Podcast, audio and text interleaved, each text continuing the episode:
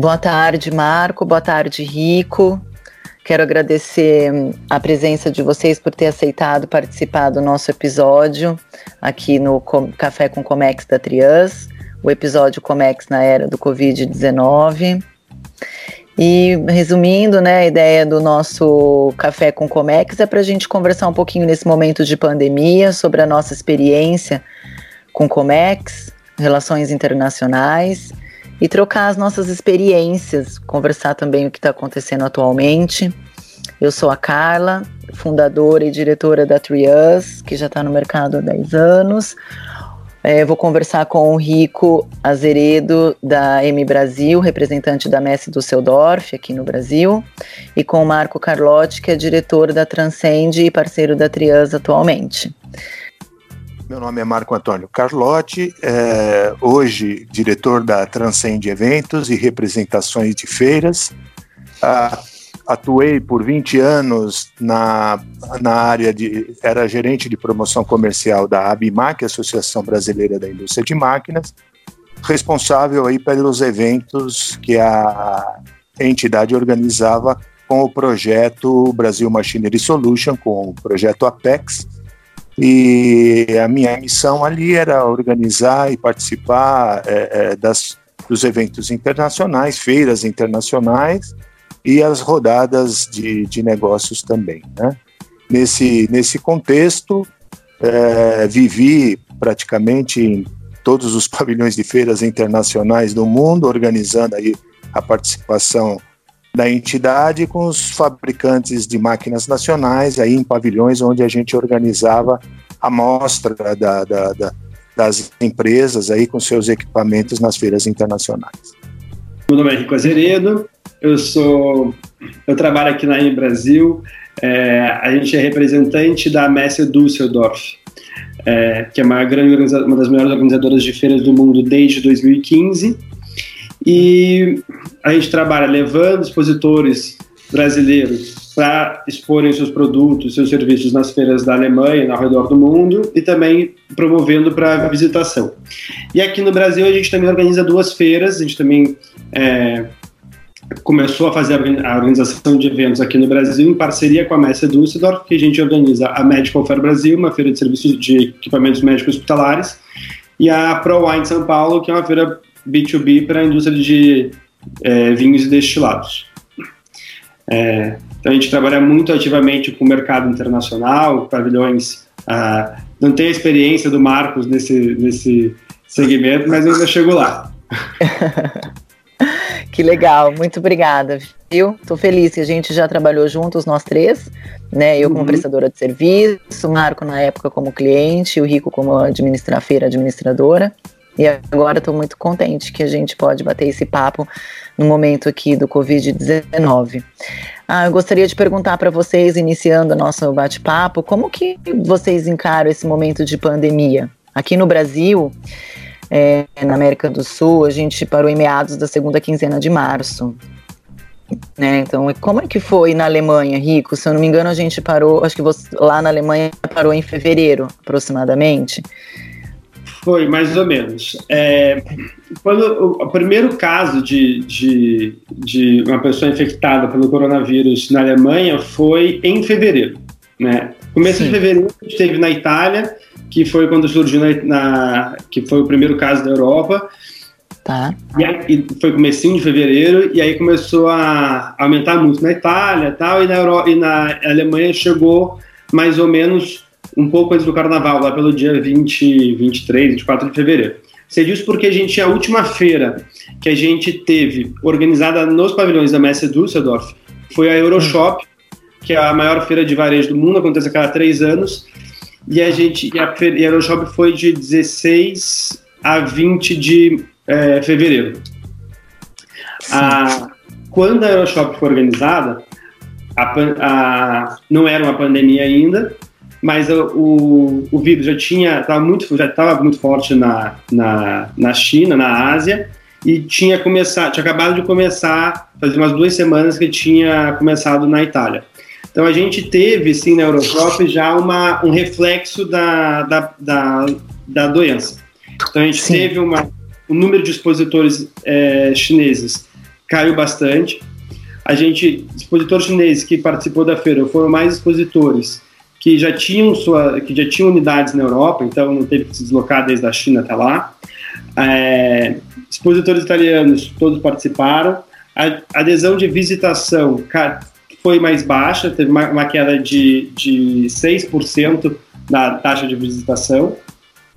E algumas ah. empresas ah. europeias não participaram já da Euroshop por conta do vírus, por com medo de expor os seus visitantes. Mas a feira aconteceu sem problema nenhum. Na verdade, foi até teve menos gente nos pavilhões, mas como é uma feira que recebe em torno de 200 mil visitantes, Uhum. A, aquela de 8% também não é que impacta tanto na percepção do, durante, no dia a dia do, do evento.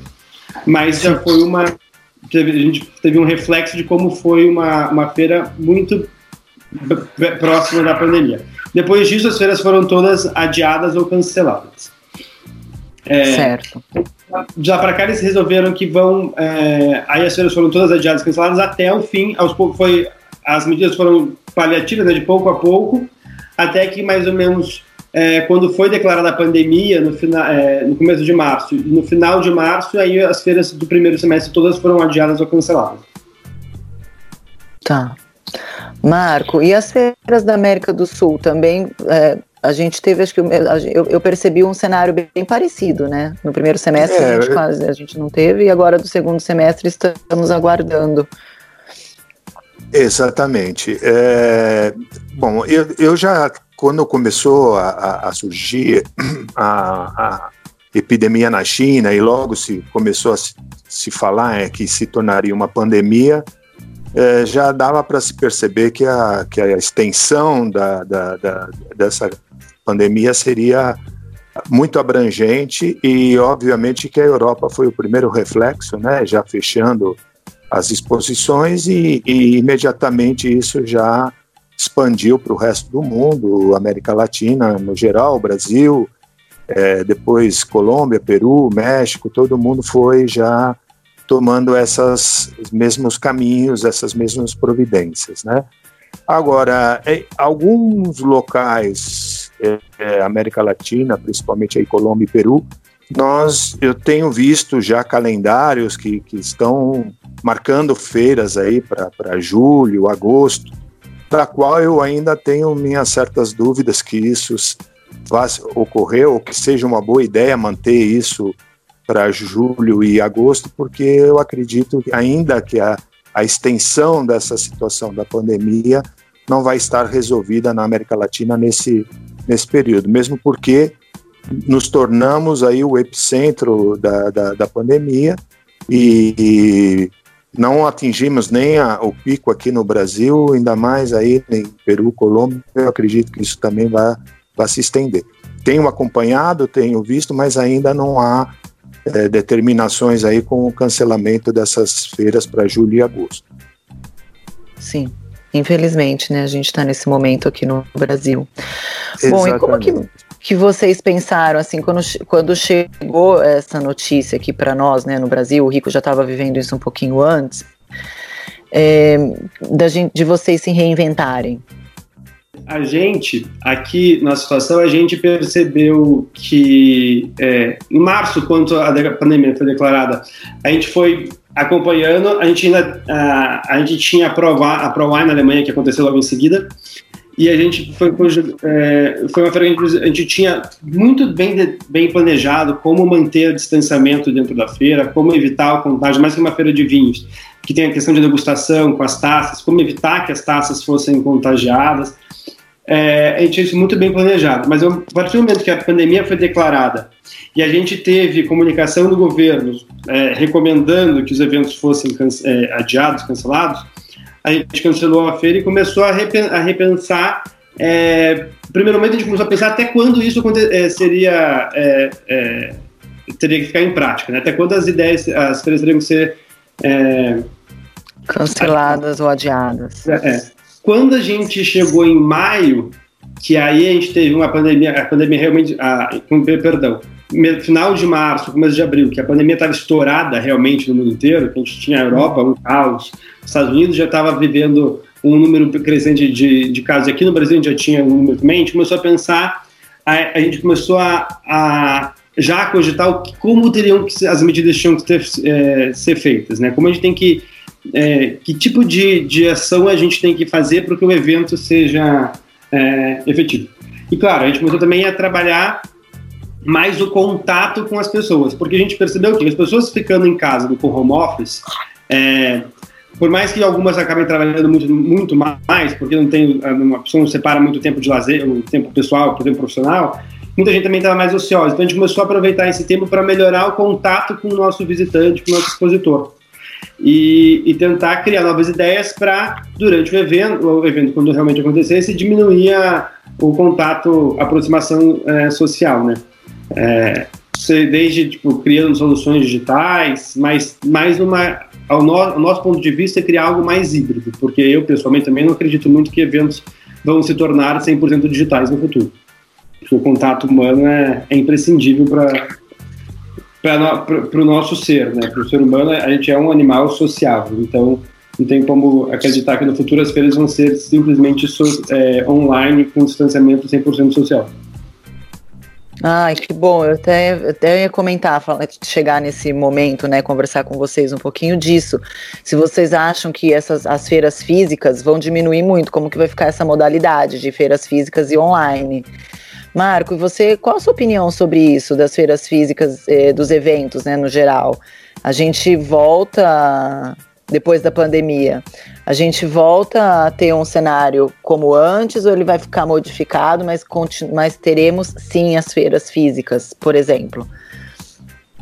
Bom, Carla, eu, eu acredito que a feira física ela é imprescindível para vários setores, né? Porque principalmente setores onde uma máquina, por exemplo, é, são expostas e a pessoa que precisa comprar uma máquina, ela precisa ver o que, que ela está, no que, que ela está investindo, no que, que ela está é, é, é, fazendo o, o, a sua, a, onde vai pôr a sua produção com novas tecnologias. E isso é impossível você ter noção e, e, e, ter certeza do que você vai fazer numa compra online. Mesmo, porque numa feira, a grande vantagem da feira é te colocar o comprador frente a todos os fabricantes. Então ele pode, é, numa, num único local, escolher que tipo de máquina é efetivamente a melhor para ele, comparar entre fornecedores. Isso seria impossível você fazer esse tipo de, de acompanhamento e, e, e precisão na compra através de, de contato online. Né?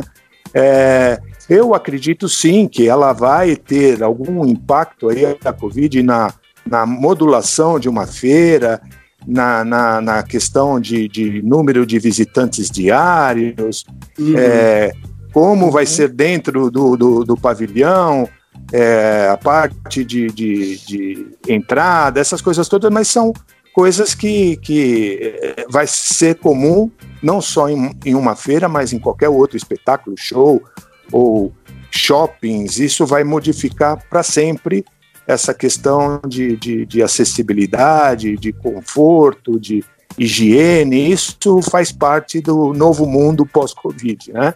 Agora, no geral, em comércio exterior, na promoção de comércio exterior, outras ferramentas, não só feiras, eu acredito sim que a parte digital vai avançar bastante, porque as pessoas vão ter essa possibilidade de ferramentas, uma rodada de negócios virtuais, onde você pode estabelecer o contato com o cliente brasileiro e o, e o comprador estrangeiro, fazer com que haja uma plataforma aí de, de, de convivência, de, de negociação, que se possa, por exemplo, digital, é, a pessoa vê a fábrica da pessoa no Brasil e ele lá no exterior vê, é, ter a, a, a, explicação do funcionamento da máquina. Alguns, algumas coisas assim podem acontecer, mas num nível mais é, é, é em menor escala. Isso seria impossível no, você fazer num contexto de uma feira onde todo mundo está acessando ao mesmo tempo. Então, individualmente, acredito sim numa ferramenta digital possível é, é, mais econômica, inclusive, aí, uhum. porque você vai evitar vários outros custos. Então é possível sim. mas as feiras são de uma importância ímpar aí na vida de, de, de, fabricantes e consumidores de equipamentos, não só de equipamentos, máquinas, mas outros setores também. É imprescindível essa, essa interação, né? Só vejo, sim, os novos marcos aí que vão acontecer dentro dessa, para se, se tornar normal a vida, né, nesse sentido.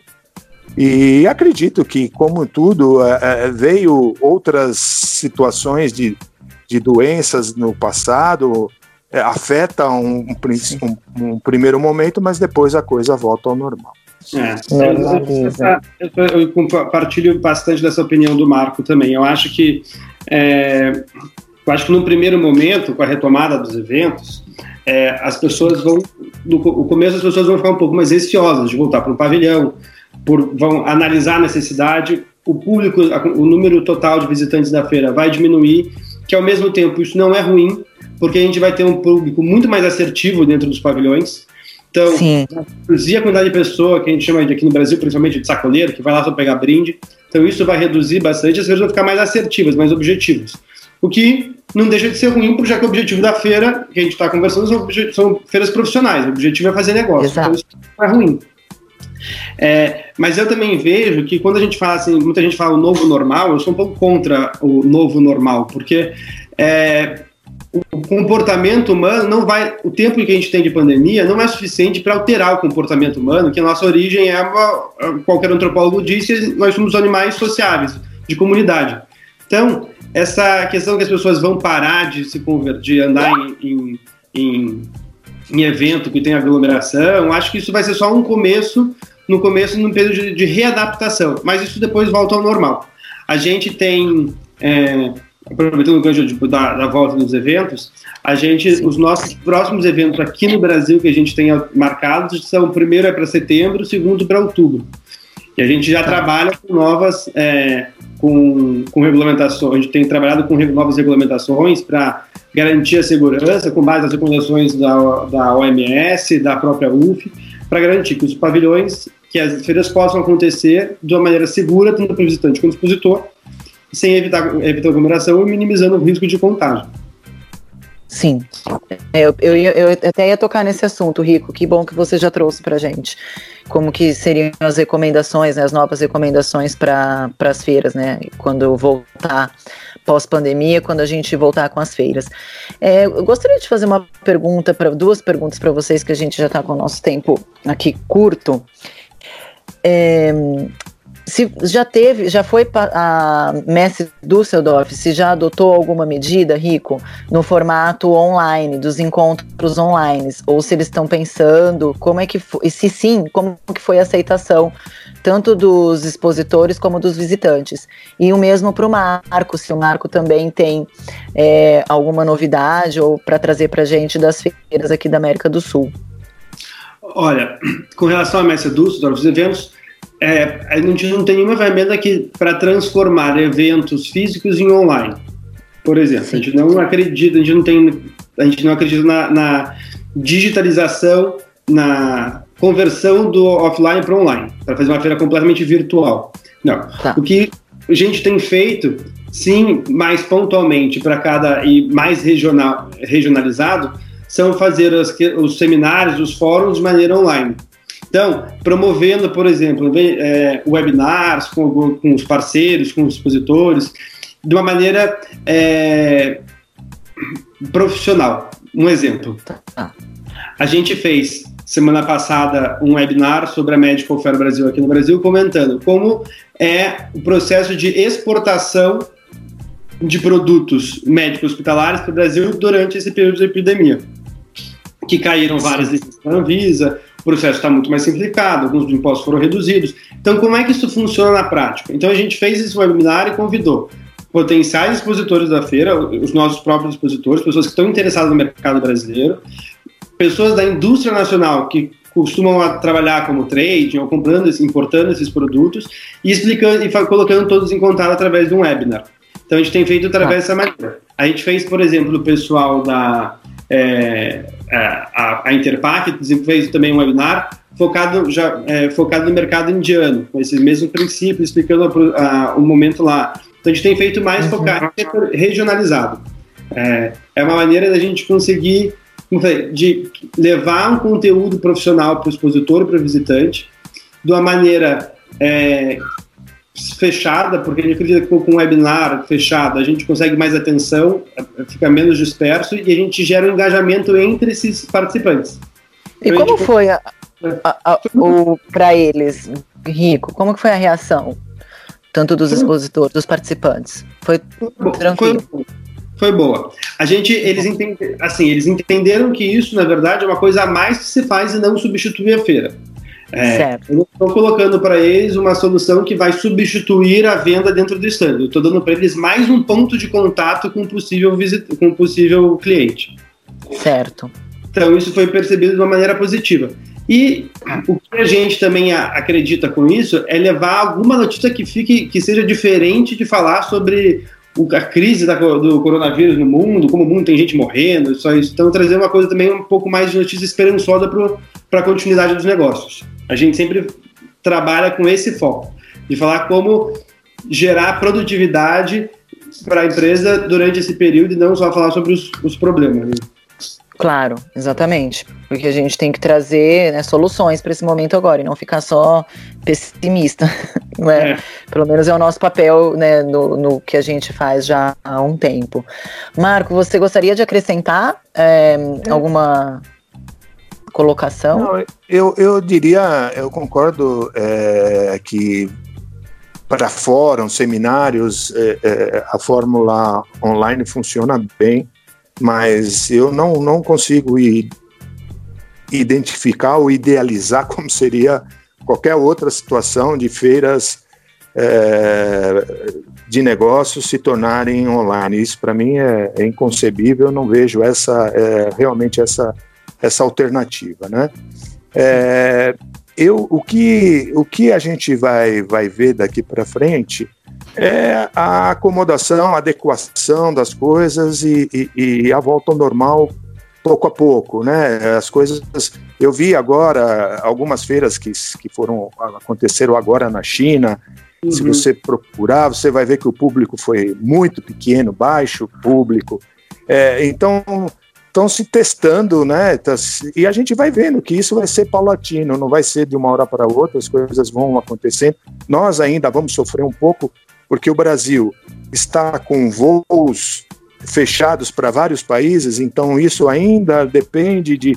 Então, o que, que vai dificultar agora é a decisão do empresário brasileiro em assumir qualquer posição de participação numa feira internacional, enquanto ele não tiver certeza que a, a, a vida voltou ao normal na, na questão de poder embarcar o seu equipamento, poder é, é, idealizar o seu roteiro, fazer reserva, com tudo isso ainda do, da maneira que está bloqueado, fechado.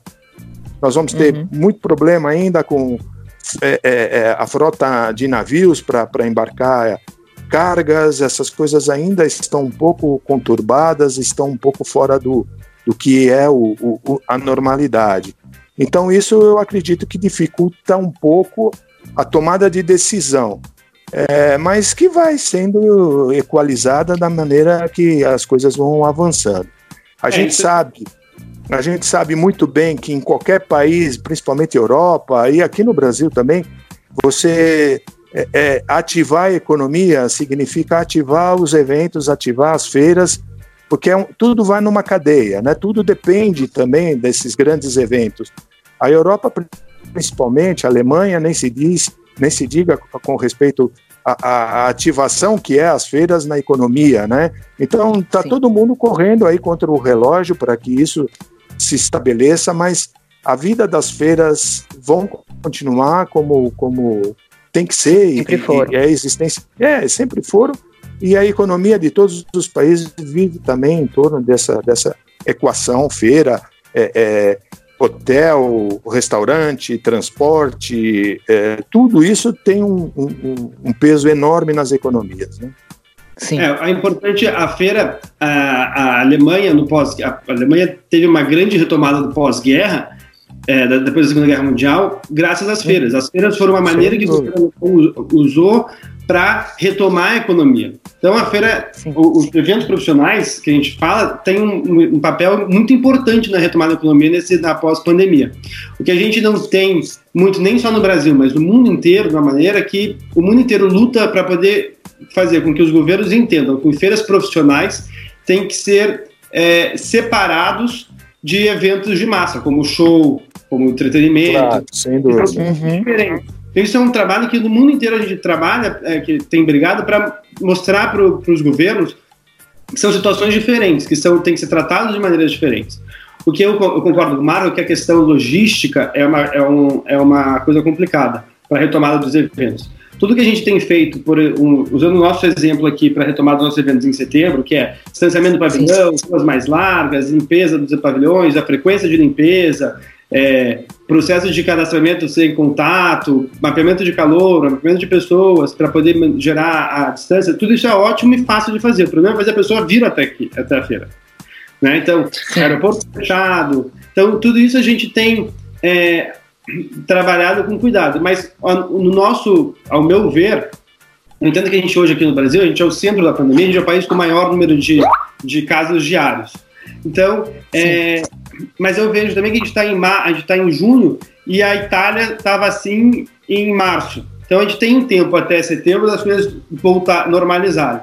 E eu acredito que a volta dos eventos internacionais vai acontecer um pouco dessa maneira. Pouca gente vai vir de fora, não sei que realmente precisa. Então a gente vai trazer mais, é, menos público, mas com certeza mais objetividade dentro do evento. Eu penso dessa forma também. Inclusive, ontem até conversei um pouquinho com o Marco antes da, de falar com o Rico. A gente também acredita que vai ter mais assertividade agora na pós-pandemia. Bom, eu gostaria de fazer uma última pergunta para vocês, que eu acho fundamental para olhar a visão, né, tanto Europa como aqui América do Sul. Na visão de vocês, como o governo local, né, para o Marco na Colômbia e Peru e para o Rico na Alemanha, tem atuado para promover a balança do comércio internacional? Quais os incentivos que vocês acreditam que seriam necessários para esse momento atual? Bom, e tratando de, de, América Latina aqui, tanto Peru como Colômbia são países que estão muito mais avançados que o Brasil em questões de acordos internacionais, né? Uhum. Eles não dependem do, do, do, Infelizmente, o Brasil, nesse contexto, é, não atuou como deveria para se ter uma, uma, um comércio com esses países de forma mais. É, é, proveitosa para os dois lados. Os acordos comerciais que a gente mantém com esses países é muito pouco, é, o que dificulta também o custo da, da, da, dos impostos do, da importação dos equipamentos brasileiros para alguns desses países. Quando eles têm acordos com Estados Unidos, é, com o Pacífico, com os países do Pacífico, países andinos, quer dizer, o que não falta para Peru e Colômbia é acordos comerciais é, e nós aqui ainda dependemos de um Mercosul mal e mal é, é, que não anda de, da forma que deveria andar, porque é um, um, acordo que não é um acordo comercial, é um acordo político, então a política fala mais alto do que, do que o comercial. E com a Europa, que a gente está aí tentando desesperadamente aí que se, se acabe, se, que se assine esse acordo, mas aí o Brasil cada vez tem mais entrave, né? Então é difícil a gente falar em balança comercial com esse país. Agora, o, o, o Peru e Colômbia, é, é, esses dois países veem o, o, o respeito que, que os industriais brasileiros possuem, a sua capacidade de produção, é, a sua tecnologia, são, são abertos para esse tipo de, de situações mas infelizmente a gente oferece pouco a nível de acordos e a nível de financiamentos, essa coisa toda, né? Então, hum. é, os brasileiros venderiam muito mais na América Latina se tivesse é, não só um acordo comercial bom, mas também oferecesse vantagens aí no financiamento, coisa que os europeus, em qualquer país que eles vão expor, eles levam uma, um, uma oferta de financiamento, de outras vantagens que a gente não consegue oferecer. Tá, obrigado, Marco. Você, Rico, você tem alguma colocação sobre essa pergunta do governo local na Alemanha? Ah, no que se que... trata de Alemanha? é, a, o, na Alemanha os, os, incentivos têm sido um pouco mais é, com flexibilização de leis, com redução de impostos para as empresas, é, que eu acho que é menos na questão financeira de oferecer dinheiro, uma situação diferente da população também. Sim. Ele já tem uma, uma, uma, questão de assistência social, pessoas desempregadas que já é muito forte, com ajuda que é permanente, que ajuda a manter durante esse período também. Mas profissionalmente eles têm ajudado as empresas com incentivo, com incentivo fiscal, reduzindo impostos e não postergando os impostos. Que eu acho que isso é um. Que é muito mais inteligente, né? É, porque no Brasil muita gente muitas campanhas foram feitas para não, então você não paga agora, não, você paga daqui a seis meses. Bem, mas o é, curso ainda vai. Mas eu, continuo, eu continuo sem receber, mas eu continuo tendo que pagar. Então isso também é, é um pouco complicado para retomar. E eu concordo com o Marco, que o principal ajuda, que a, a principal coisa boa que na Alemanha, que os países que a Europa tem, que os países da América Latina têm, que a gente aqui no Brasil não tem, são os acordos comerciais, que com certeza isso ajuda a impulsionar a venda de a retomada comercial. A gente tem uma facilidade, vai, vamos falar que tem uma coisa momentânea de oportunismo aqui, se você pensar que os Estados Unidos realmente entrar com problema na China do jeito que eles estão fazendo, que reduzindo commodity e tal, a gente consegue escoar bastante agronegócio, mas isso não é uma, uma coisa a longo prazo, isso é uma coisa pontual e oportunista. Mas o Brasil realmente carece muito de, de acordos bilaterais que, que ajudem a escoar a produção de, de, de qualquer maneira, seja ela industrial ou agropecuária, o que for. Bom, é, eu, eu, eu, eu, eu, acho que a única fortaleza do Brasil realmente é o agronegócio, né? Esse e tem tende a aumentar porque com essa crise toda da, da, da pandemia é, as pessoas ficam em casa, consomem mais, há um aumento na necessidade de produção, muitos interrompem algum, algum fator interno de produção e o Brasil, nesse aspecto, é, nada de braçada aí, né? Tanto é que se você pegar os índices de exportação, que tem incrementado, que tem alta, sempre é dentro do agronegócio, né? Então, é, é, é, e é o nosso é, a menina dos olhos da, da, da, balança comercial brasileira continua sendo a, o agronegócio. O agro, é, que está crescendo, inclusive nesse momento de pandemia, né? Pelo menos um ponto positivo. Bom, eu deixo um espaço aqui para vocês, se vocês quiserem falar um pouco mais da empresa, deixar contatos de vocês. Agradeço muito a participação novamente, foi um prazer conversar com os dois nesse momento de pandemia e espero que pós-pandemia a gente possa tomar um café presencial, né, juntos. Fique à vontade, viu, Rico e Marco? Eu que, eu que agradeço, Carla, a oportunidade e a oportunidade também de estar falando com o meu amigo Rico do outro lado aqui, que, que a gente já conviveu várias experiências, várias feiras aí na, na Alemanha. É, eu, após a minha saída na, da, da Abimac, então constituí a empresa Transcende Eventos, né? Tenho Sim. representação de feiras da Colômbia, da Corférias aqui para o Brasil e, e, do Peru também. As feiras, principais feiras do Peru é, estão no site da Transcende Eventos. É, também atuamos em áreas de, de, de, de, eventos internacionais, como rodadas de negócio também, é, é, abertura de mercados para a empresa, é, dentro das empresas também a terceirização nesse aspecto de participação de feiras, se a empresa não tem um departamento é, que consiga dar o passo a passo na, na, na, na, participação, principalmente das feiras internacionais de grande peso, onde exigem uma atenção especial, a Transcende também pode é, é trabalhar nesse sentido, né? Então, agradeço mais uma vez aí a oportunidade de estar falando com vocês. Uh, Trias é isso, conexões. Eu aproveito para agradecer também, Carla, foi ótima a oportunidade. É, Obrigada. Marco, foi muito bom falar com você também, faz tempo que a gente não se fala. É, eu acho que é isso. Então, a gente está aqui na, na feira organizando os nossos, correndo aqui para botar os nossos eventos em pé agora no segundo semestre. E a gente tem trabalhado, tem trabalhado ativamente também com outros órgãos, com outras empresas para criar um, um, protocolo de, de feiras aqui para o Brasil, que ainda falta uma. É, tem muitos, mas eu acho que falta uma cooperação para todo mundo trabalhar junto e encontrar uma solução única né, para poder ser implementada. A gente tem trabalhado isso com, com, pessoal do, do setor. E fico à disposição para quem quiser trocar uma ideia, tirar alguma dúvida, dar alguma sugestão. A gente está aqui à disposição no escritório. Tá bom, Rico, muito obrigada, viu? A gente volta a se falar com certeza. Então é isso, pessoal. Quero agradecer vocês que nos ouviram. Foi um grande esclarecimento essa conversa com o Marco e com o Rico. Também menciono aqui o nosso Instagram, arroba 3us.comex, para vocês seguirem, deixar suas sugestões ou dúvidas.